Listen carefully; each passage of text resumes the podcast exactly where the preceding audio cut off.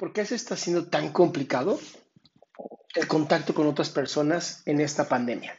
Y tiene que ver con que pensamos los seres humanos que podemos suplir el contacto humano, esa calidad, esa, esa capacidad de estar cerca de alguien por medio de un aparato como el que tenemos aquí enfrente, ¿no?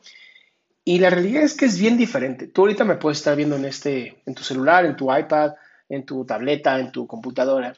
Y pareciera que nos podemos conocer. Sin embargo, es muy diferente si nos llegáramos a conocer en persona, debido a que hay algo mucho más. Está la parte biológica, en donde las feromonas podemos estar intercambiándolas. Está la parte incluso eh, de sensaciones físicas, kinestésicas, en donde tenemos que sentir a la otra persona. El problema de los aparatos es que no podemos sentir a la persona. Todo tiene que ser literal recreado a través de hologramas en nuestra mente, en donde el celular va a funcionar como esta recreación mental de lo que hacen nuestros ojos. Entonces, mucho de lo que me preguntan algunos pacientes es, bueno, ¿y cómo hago para poder intentar a lo mejor hacerlo más simil, ya sabes, simil a ese momento en, el que estar con alguien? Y no se puede, la realidad es que no se puede.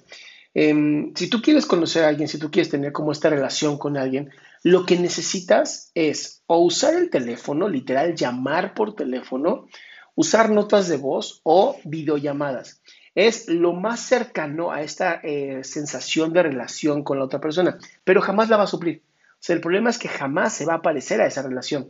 Y al no parecerse, lo que a lo mejor puede ser muy bonito aquí, tú y yo, tal vez en persona no lo es.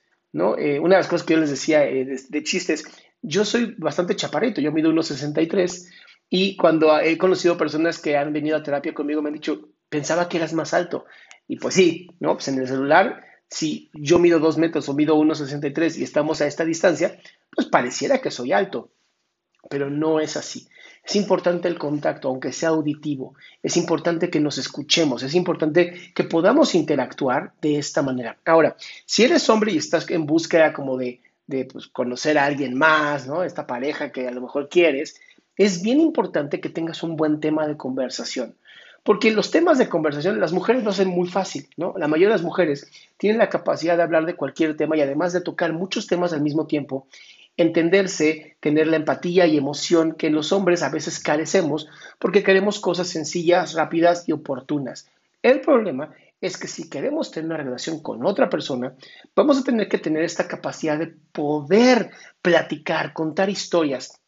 Hace poco platicamos con unos cuates y me decían, oye, este, ¿A quién matarías, no? De nosotros. Y la realidad es que a la persona que jamás mataríamos sería la persona que tiene la capacidad de contar chistes o de contar historias, porque los seres humanos somos seres de narrativas, seres de historias.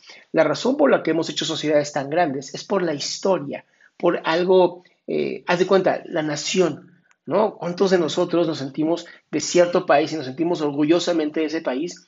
Y eso al final es una historia, porque el país no existe como tal. Existe el territorio, existe la geografía, pero el país como tal no existe. Es la historia que nos contamos y eso hace que tengamos identidad.